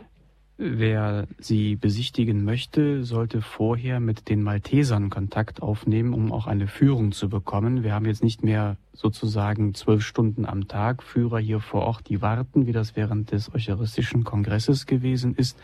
Es gibt aber eine Telefonnummer, die ich durchgeben darf, unter der man dann eine Führung absprechen kann. Wir das schreiben mit und hinterlegen die dann beim Hörerservice, sodass man nochmal nachrufen, nachfragen kann. Das also, ist die ja. Kölner Nummer, also die Kölner Vorwahl ist 0221 und dann 880 439 70. Frau Andrea Borglo meldet sich dann. Das hinterlegen wir dann noch beim, beim Hörerservice. Ähm, Frau Meersmann, das ist also einer der Programmpunkte, ja. die Sie ganz besonders berührt hat, diese ja, Ausstellung. Und, und, dann hatte ich dieses super dicke Programm aufgeschlagen. Das kam, erinnerte mich an das Programm vom Katholikentag in Mainz, wo ich auch war. Ähm, und hatte dann einfach gesehen, ich wollte den Tag einfach abrunden, das, was jetzt angestoßen war, nochmal vor Gott bringen. Und dann habe ich die Gelegenheit wahrgenommen und bin zur äh, Minoritenkirche gegangen, weil ich auch zum Grab Adolf Kolpings wollte. Ähm, also dem Gesellenvater einen Besuch abstatten, ihm guten Tag sagen quasi. Und dann habe ich gedacht, oh Mensch, nochmal heilige Messe, klasse. Und dann stand da auch Radio Horeb-Wagen, habe mich da am Stand etwas unterhalten und habe auch, äh, ja, und dann habe ich die Gelegenheit nach der heiligen Messe wahrgenommen und dachte, jetzt deine Fragen, die ich jetzt habe, nochmal vor Gott zu bringen, kannst du auch, äh, statt mit Gott jetzt zu knoddeln, kannst du auch gerade ähm, zu den die, die Geistlichen, die hinten am Seitenschiff äh, ähm, präsent waren, die hatten so schön draufgeschrieben, Segen, Gespräch, Beichte. Also wirklich, wenn man nur wollte, ein Segen und Gespräch und dann habe ich einfach äh, ein Gespräch wahrgenommen und dann meinen Dank nochmal vor Gott gebracht und habe wirklich gerade besonders aus diesem Tag viel mitgenommen. Am nächsten Tag war ich, äh, hatten wir eine gute Bischofskatechese. Ich war ähm, in St. Heribert beim äh, von, äh, äh, Thebarzt von Elst, war einfach auch verschiedene Bischöfe mal zu erleben, auch später beim äh, in der Philharmonie beim Konzert waren ja auch einige noch da. Das ist auch sicher noch ein Stichpunkt, wo ich kurz einhaken kann, Frau Meersmann. Ja. Ähm, ich denke, da gibt es, die Tage waren lang, es gab viele Programmpunkte. Ähm, die Persön das persönliche Begegnen von Bischöfen äh, so prägend süß. War das auch ein eine der Punkte, die auch gedacht waren, dass das wichtig ist, diesen Kontakt zwischen, was man so oft als oben, unten wahrnimmt, wo viele Menschen gegen rebellieren, dass man einfach sieht, nein, das ist nicht ein oben, ein unten, das ist ein echtes Miteinander. Also es war einfach sehr schön zu sehen, dass die Bischöfe zwischen den verschiedenen Kirchen hier in unserer Kölner Innenstadt unterwegs waren, dass sie nach den Katechesen vor allen Dingen noch offen waren für Nachfragen und auch noch lange vor den Kirchen bereitstanden, an den geistlichen Zentren äh, gegenwärtig waren, ähm, bei uns häufig auch bei den Messen noch konzelebriert haben und dann noch lange zur Beichte geblieben sind. Also es war einfach schön zu sehen, dass es eine Ergänzung gab von, von dem Wort der Bischöfe, die uns die Lehre der Kirche näher gebracht haben, aber auch von den Zeugnissen. Ich habe es als sehr bewegend empfunden, dass die Bischöfe dann auch eingeladen haben, ähm, dass die Gläubigen Zeugnisse geben von ihrer Christusbeziehung, wie sie es immer wieder neu jeden Tag schaffen, ihr Leben auf Christus hin auszurichten. Und das war für mich ein, ein wirklich sehr bewegendes Zeugnis, dass ja das Leben der Gläubigen und das Leben der Bischöfe sich einander wirklich ergänzt hat, aufeinander hin zugeordnet hat und dass ja, dass wir uns einander bestärkt haben, dass es nicht die Haltung gab, man müsste, man sollte, und sondern und und gegenseitiges Vorwerfen, sondern wirklich ein gegenseitiges Bestärken, Bekräftigen, so wie der Herr Kardinal es eben schon gesagt hat. Ich gehe gestärkt von diesem Kongress und das haben wir wirklich erlebt, dass die Gläubigen auch die Bischöfe bestärkt haben, in ihrer Suche und ihrem, ihrer Sehnsucht danach wirklich bestärkt zu werden und tiefer im Glauben Einblicke zu erhalten. Das war ein, ein großes Geschenk dieser Tage, dieses gegenseitige Beschenken. Danke Ihnen, Frau Mersmann, dass Sie angerufen haben und, und uns erzählt haben von dem, was Sie erlebt haben hier in Köln. Ich darf nun Frau Fechler begrüßen, die aus Ankung anruft. Frau Fechler. ja, ich hier? muss doch jetzt ein bisschen schmunzeln, weil die Frau Mersmann, das wusste ich aber nicht, dass die da anruft, ähm, da meine Zimmernachbarin war in, äh, Köln jetzt äh, bei den Tagen. Ich bin auch vor einer Stunde nach Hause gekommen und sie, sie hat ja jetzt gerade berichtet, ja, und sie war meine Zimmer im Zimmer nach, also drollig, ja, auch mit dieser Gemeinschaft eingeladen zum Schluss noch. Ich habe mich aber sehr früh schon angemeldet, weil ich dachte, es war einfach für mich selbstverständlich Eucharistie, das ist ja die Mitte unseres Lebens, unseres auch meines Katholischseins und da muss ich hin. Und äh, dann wusste die Hotels wussten noch gar nicht, dass der Kongress stattfindet. Es hat dann immer ein bisschen gedauert. Dann wollte ich helfen, aber dann waren diese Schreiben weg, da diese, wo man die Fragen beantworten sollte, aber ich auch überlasse das den Jüngeren. Und dann luden, ja, ich sage jetzt mal den Namen der Gemeinde, das sind die Legionäre Christi und Regnum Christi. Und Frau Fechler, könnten Sie vielleicht ganz kurz berichten, weil wir doch noch mehrere ja, Hörer in der Leitung mhm. haben, einfach was also für Sie besonders wichtig sagen, war. Merkwürdigerweise ist tatsächlich bei mir so gewesen, dass auch diese Ausstellung, das hätte ich gar nicht erwartet. Ich bin von Vitrine zu Vitrine alleine. So habe ich mir das durchgelesen, habe das ähm, äh, angeschaut, was da ausgestellt war. Zum Beispiel die Lanzenspitze da aus der Zeit. Sie ist nicht die gleiche. Aber ich hätte nicht erwartet, dass mich das jetzt so anspricht, dass es wirklich so konkret war. Auf einmal das Leiden Christi. Und es war jetzt nicht das grausame Leiden, was ich dachte, sondern wirklich die Liebe, die damit, die, die, das Leiden wirklich aus Liebe für uns. Und das war, also es war, es ging wirklich in, in die Seele hinein, muss ich sagen. Also mehr als mancher Vortrag, den ich da im Priesterseminar natürlich auch diesen Film von Fantuan, das war wichtig und der von Bischof Weihbischof Dick von über Kardinal Newman und dann Schönfeld, Pater Schönfeld, Mystiker äh, war Eckert und dann auch noch, äh, danke, ich wollte jetzt aber doch nochmal danken, das muss ich dürfen, ähm, dem Kardinal Meissner, dass er das überhaupt einberufen hat. Ich habe mich jeden Tag gefreut über das schöne Wetter für den Kardinal Meissner mit und auch den Jugendlichen, die, jetzt habe ich mal Leb Leitfieber, dass sie wirklich rausgehen mit den Kerzen, das wollte ich sehen und auch allen von Radio Horeb, äh, die begrüßen Regina äh, Mewes, äh, Renate Mewes und Kiel. Das waren viele im Einsatz. Vielen herzlichen Dank ja, für so Ihren Anruf und man spürt, dass, ähm, es, äh, dass der Eucharistische Kongress voller Erlebnisse war hier. Man konnte viel erleben hier und viel mitnehmen. Danke, Frau Fechler nach Ankum und Frau Bessler aus Bernhausen ist in der Leitung. Bernhausen? Dannhausen bin ich. Wir haben gute 500 Kilometer einfach nach Köln. Also wir sind gute 1000 Kilometer gefahren. Mhm. Äh, wir sind äh, ganz begeistert. Wir sind vor eine halbe Stunde heimgekommen. Mein, größte Highlight, das war die Gemeinschaft, die Freude am Glauben, äh, unter Menschen zu sein, die Gott lieben, die, die jetzt keine Pflichtübungen haben, sondern einfach aus Freude da sind. Äh, das war, und dann die Anbetung in Maria Hilf das war, ich war wie äh, so voller Freude, dieser herrliche Blumenschmuck, diese Herrlichkeit, die für den Herrn äh, dargestellt war, das war wunderschön. Also das war für mich so ein Stück die Herrlichkeit des Himmels. Da war ich sehr gern. Das Priesterseminar, die wunderbare Vorträge. Die Menschen, die uns so liebevoll aufgenommen haben, also wir waren zwölf Personen in verschiedenen Familien.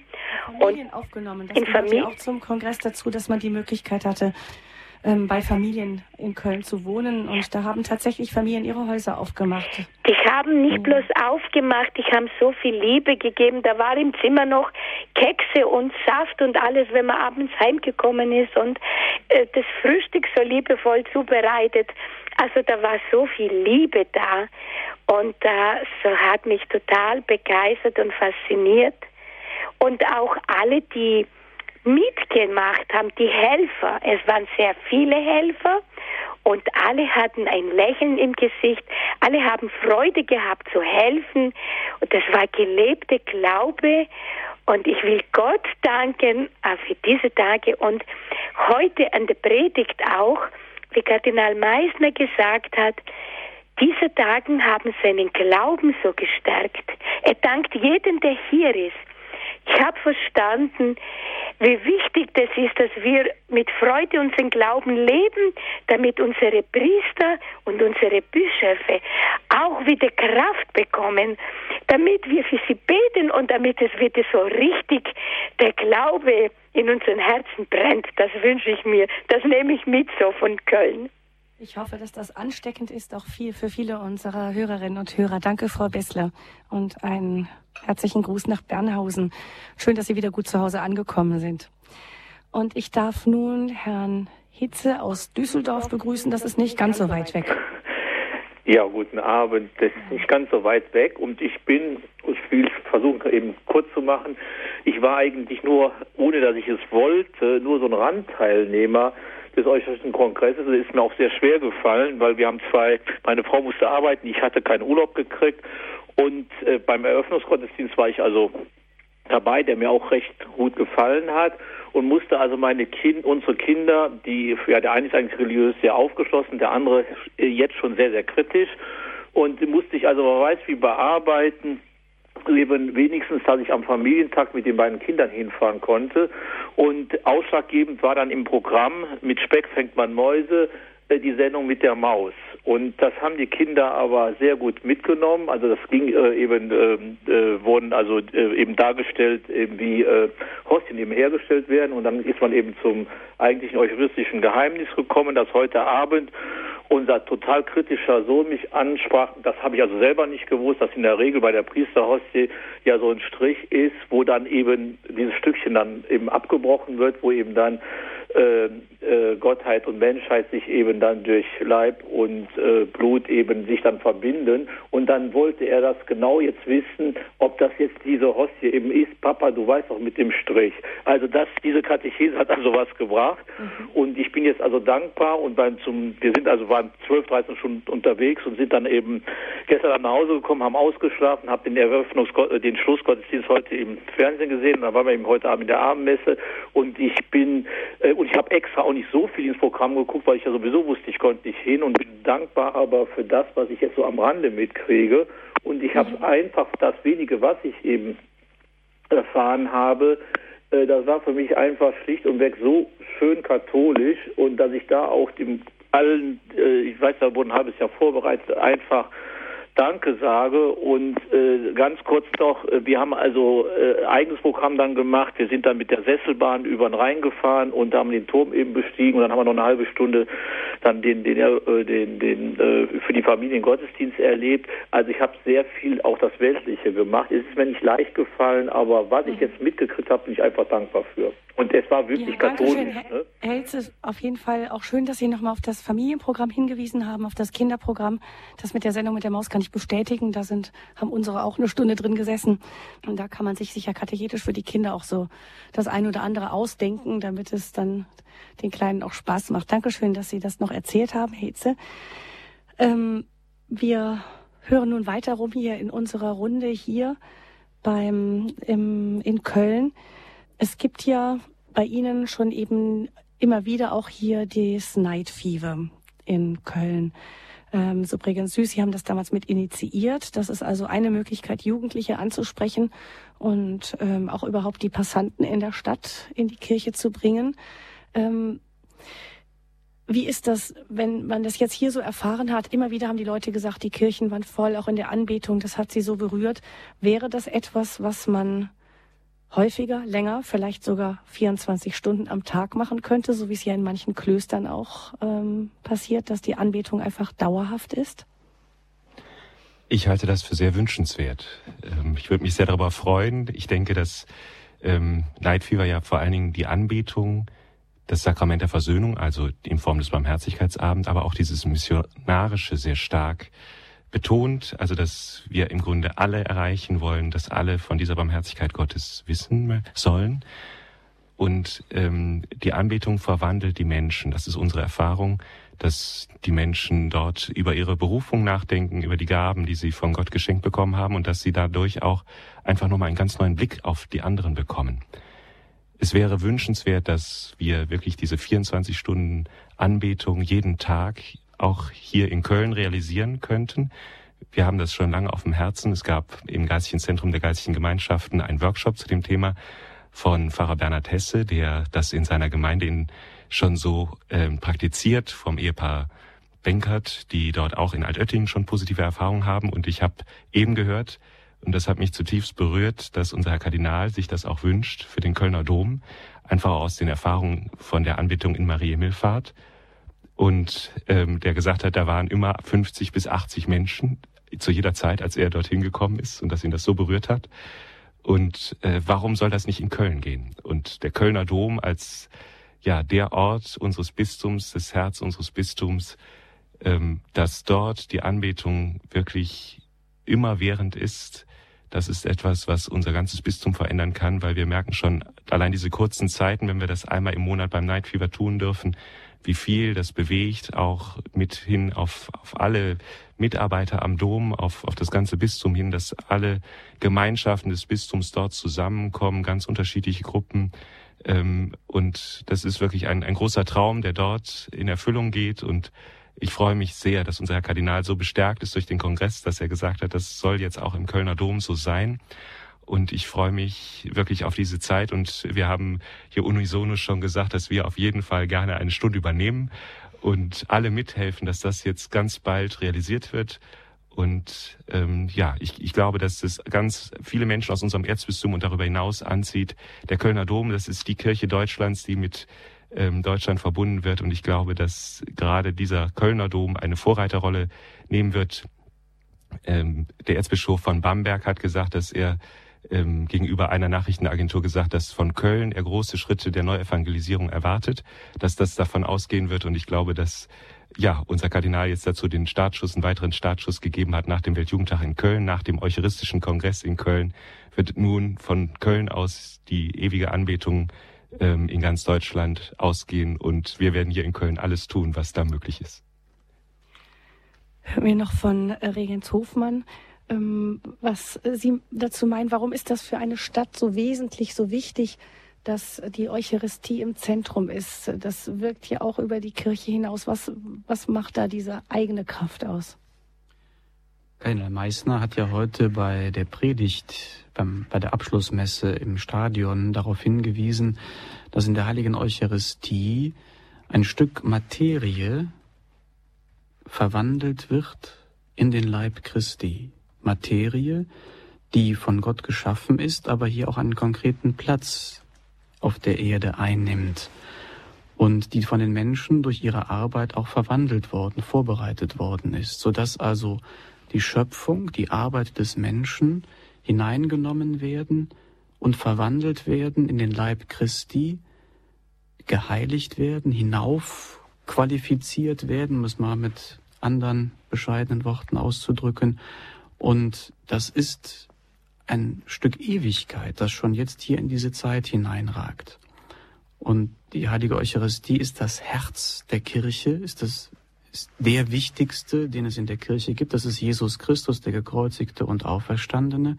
Und wo er gegenwärtig ist, da ist schon ein Stück Himmel. Der heilige Pfarrer von Ars hat einmal gesagt, die heilige Hostie, die er in der heiligen Messe nach der heiligen Wandlung in den Händen hielt, anschauend, Herr, wenn ich wüsste, dass ich in die Hölle käme, dann würde ich dich jetzt nicht mehr loslassen, und dann wäre die Hölle der Himmel, weil du da bist. Und wenn wir den eucharistischen Herrn in der Mitte unserer Stadt haben, dann ist das schon ein Einbruch des Himmels, bei allem, was sonst an Schwierigkeiten und Problemen weiterhin da ist. Das ist natürlich die Situation hier in der Welt. Das ist noch nicht das Paradies, das werden wir auf Erden auch nicht bekommen, aber das ist der Punkt der Hoffnung, der uns in aller Dunkelheit, in allen Schwierigkeiten durchhalten lässt, ähnlich wie jenen Bischof François Fantoan, der in der Dunkelheit des Kerkers durchgehalten hat. Eine Erfahrung, die auf der ganzen Welt möglich ist, die in einem Gefängnis in Vietnam genauso möglich ist wie in einer Großstadt heutzutage. Und deswegen denke ich, dass eine solche eucharistische Anbetung, die also auch die Annahme dieses Geschenkes bedeutet, von unschätzbarem Wert wäre. Ich habe auch mal gehört ähm, den Bericht von einem Gefangenen, der in ähm, Prag im Gefängnis gesessen hatte zur kommunistischen Zeit und ähm, der als Laie die Messe nicht selber feiern konnte, aber der sich dann, wenn er die Kirchenglocken hörte, innerlich mit den Messfeiernden verbunden hat. Er hatte dadurch, dass er die Texte ins, glaube ich, damals Slowakische übersetzt hatte, Entschuldigung, auch gut ähm, einfach konnte die Messe praktisch auswendig und hat sie dann im Herzen mitgebetet. Auch ihm, der selbst die Messe gar nicht wirklich feiern konnte, weil er kein Priester war, hat daraus große Kraft gezogen. Ähm, ich habe hier von einem Hörer, Herrn Polz, ähm, eine Nachricht hinterlassen bekommen. Er sagte, er hat den Kongress über Radio Horeb miterlebt und ist auch ganz begeistert gewesen, auch über allein das, was er übers Radio gehört hat. Er ähm, hat sich jetzt ähm, er sagt, die Kirche hat sich jetzt wieder mit ihrer Identität, mit der Eucharistie identifiziert. Jetzt komme wieder neuer Schwung in die Kirche. Das ist so seine Hoffnung. Und er schlägt vor, dass jeder Bischof doch den Priestern vorschlagen möge, unmittelbar nach der Messe eine halbe Stunde stille Anbetung zu halten, statt vor der Tür miteinander zu reden. Ich weiß nicht, ob wir das so gegeneinander ausspielen sollen, nämlich das Miteinander sprechen ist sicher auch wichtig. Aber was könnte es da für Vorschläge geben, noch die Eucharistie ähm, weiter noch mehr in den Mittelpunkt zu stellen in den Pfarreien ähm, Regenshofmann. Aber vielleicht kann da auch Frau Lütz etwas dazu sagen. Sie hat damit ja schon Erfahrungen auch in einem kleineren Ort. Die große, die dauernde 24-stündige Anbetung sieben Tage lang ist natürlich in einer großen Stadt äh, möglich. Wie das in einem kleineren Ort ist, müsste man noch ausprobieren. Aber Sie haben noch andere Erfahrungen gemacht. Ja, wir haben ja die Erfahrung auf den Dörfern, dass wir da geistlich sehr am Verhungern sind. Die Dörfer in den Städten gibt es sehr viel geistliche Angebote. Die Dörfer sind nach meiner Beobachtung, da herrscht sehr viel Frust in den Pfarrgemeinderäten, da wird zusammengelegt, dann gibt es auch verschiedene Gruppen, dann gibt es Animositäten. Und als ich das Night Fever kennenlernte, dachte ich, man müsste eigentlich das ganze Dorf ins Night Fever schleppen nach Bonn. Geht aber nicht, also muss man das Night Fever aufs Dorf holen. Und das haben wir 2008 angefangen. Da haben wir einfach mal ähm, zwei Stunden nur in der Woche mit Kinderbetreuung bei Pfannkuchen im Pfarrheim. Und ein Elternbrief und das Wort Pfannkuchen natürlich fett gedruckt. Und also es und nicht nur mit Speck fängt man Mäuse, Nein, Pfannkuchen mit Pfannkuchen. Und äh, eben wie Night Fever mit Ker Kirche nur mit Kerzen und mit örtlichen äh, Musikern, die ganz einfache Musik, auch mit Hilfe von Night Fever die ersten Male. Und am ersten Abend 400 Leute. Es war unglaublich. Und zwar Leute, die man sonst nie in der Kirche sieht, sowohl auch äh, Leute, die sonst regelmäßig in die Kirche gehen. Die Pfarrgemeinderatsvorsitzende hat mich umarmt. Eine andere hatte Tränen in den Augen, die vorher sagte, nein, nicht noch mehr. Jetzt hat man schon Erstkommunion, dann das noch. Die war auch mit Tränen in den Augen. Also das ist eine Sache, die ich ähm, seitdem, die wir also mit so einem Team seitdem machen, äh, das äh, 17. Mal demnächst. Das nennt sich Abend des Lichtes. Abend des Lichtes, ein Und deutscher Name. Abendessenszeit mit dem Pfannkuchen für die Kinder. 18 bis 20 Uhr, ADL nenne ich das manchmal, eine gefährliche Krankheit. Und äh, es ist ja so, ein Pfarrer hat mal gesagt, wer keine Sorgen hat, kann jetzt aus der Kirche gehen. Also ich glaube, dass die Menschen alle Sorgen haben. Und wohin sollen die gehen mit den Sorgen? Man sieht das in den Gesichtern der Menschen, die da sitzen. Da steckt so viel dahinter. Der Kamel, dem wir unsere Anliegen schicken, sagt, es kommen alle Wes und Achs kommen dort vor. Wo sollen die Menschen denn hin? Und deswegen meine ich wirklich, man muss diesen diese Art Anbetung, wenn, wenn man sonst nicht, nichts anderes hat. Man kann das machen in jeder Gemeinde. Inzwischen hat sich das auf zwölf, dreizehn Gemeinden ausgebreitet. Hier im äh, Eucharistischen Kongress äh, hat mein Mann dazu was erzählt. Und dann haben wir gesagt, ja, wer das machen möchte, äh, soll mir die E-Mail-Adresse schicken. Und es kamen 40 Leute auf mich zu. Ich habe 40 E-Mail-Adressen im Gepäck und ähm, ja, wenn Radio Horeb das vermitteln möchte, kann ich auch gerne. Ich habe nämlich einen einfachen Leitfaden, was man machen muss. Es ist ganz einfach, man kann das wirklich in jeder Gemeinde machen und es heilt die Gemeinden. Also ich glaube, wir müssen dann auch die E-Mail-Adresse von Frau Lütz hinterlegen bei Radio Horeb, damit diejenigen, die sich für diesen Abend des Lichtes interessieren, ähm, sich auch melden können. Da müssen wir dann auch beim Hörerservice wird ja dann hinterlegt werden nach der Sendung. Jetzt kommen wir langsam schon zum Ende der Sendung, aber äh, Subregens Süß hat auch noch Erfahrungen mitzuteilen, Eucharistie im Alltag.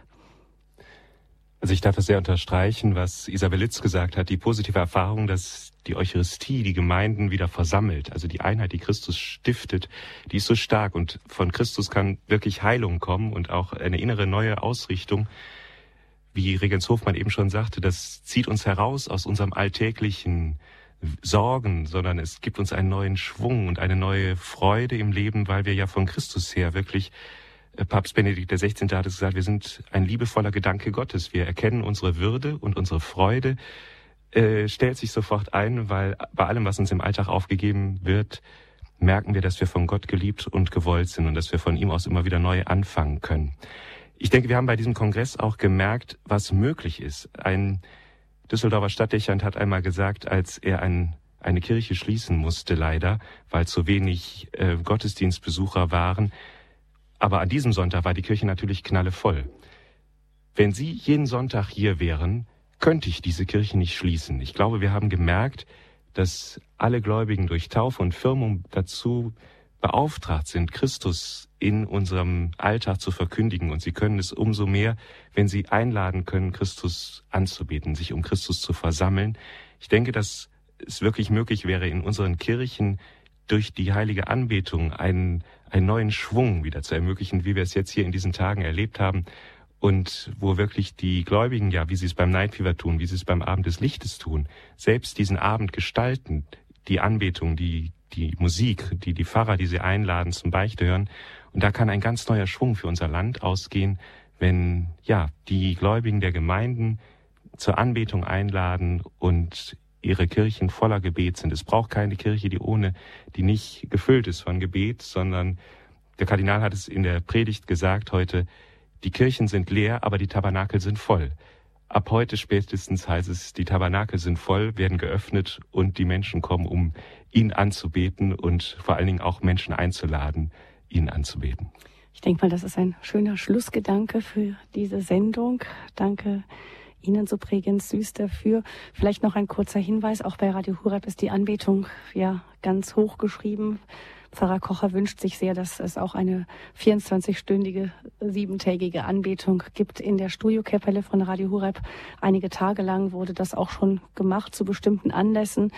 Es ist jetzt so, dass es ähm, wieder von 10 bis 18 Uhr immer die Anbetung gibt, 10 bis 16 Uhr die Anbetung gibt. Und wenn man sich da erkundigen möchte, dort mitmachen möchte, man kann auch nach Balderschwang reisen und eine Zeit lang eben als Beter sich zur Verfügung stellen dann kann man das über die Internetseite von Radio Horeb oder auch über den Hörerservice erfahren, wie das geht, unter www.horeb.org und dann stehen, findet man dann, wenn man weitersucht, auch mehrere ähm, weitere Infos dazu.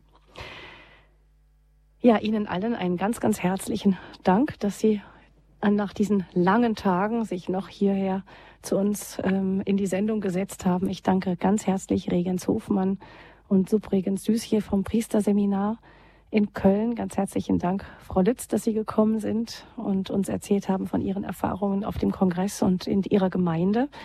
Ansteckende Erfahrungen. Ganz herzlichen Dank an die Mitstreiter hier auf dem Kongress, auch Christian Koch und Katharina, die im, auf dem Kongress fest im Einsatz waren. Wir haben viel zu wenig von euch gehört, aber die Zeit ist immer kurz in der Sendung. Ganz herzlichen Dank, dass Sie, dass ihr mit dabei wart. Ich danke Ihnen, liebe Hörerinnen und Hörer, auch noch ganz besonders dafür, dass Sie diesen Kongress im Gebet unterstützt haben. Wir wissen, dass das sehr viele getan haben, den Kongress vorbereitet mit Novenen, mit, ähm, mit Ihren Gebeten, auch mit Anbetungsstunden. Herzlichen Dank für die Vorbereitung. Und jetzt, glaube ich, dürfen wir im Gebet weiterhin tragen, dass das Anliegen in Deutschland einen Flächenbrand auslöst. Herzlichen Dank. Ich verabschiede mich aus Köln. Ich danke auch Peter Kiesel, der hier bei der Technikfeste mitgeholfen hat. Die Marion Kuhl war im, in der Zentralredaktion auch fest mit dabei. Große Mitstreiter nochmal. Und ich danke Ihnen ganz herzlich fürs Zuhören. Mein Name ist Gabi Fröhlich. Ich wünsche Ihnen allen noch einen gesegneten Tag und bewahren Sie sich die Freude vom Kongress. Und das letzte Wort geben wir, glaube ich, noch Regens Hofmann, damit er uns den Segen spendet. Sehr gerne. Der Herr sei mit euch. Und, mit deinem Geiste. Auf die Fürsprache der allerseligsten Jungfrau und Gottesmutter Maria. Segne und behüte euch und alle, die euch am Herzen liegen, der allmächtige und barmherzige Gott, der Vater und der Sohn und der Heilige Geist. Amen. Gelobt sei Jesus Christus. In Ewigkeit. Amen.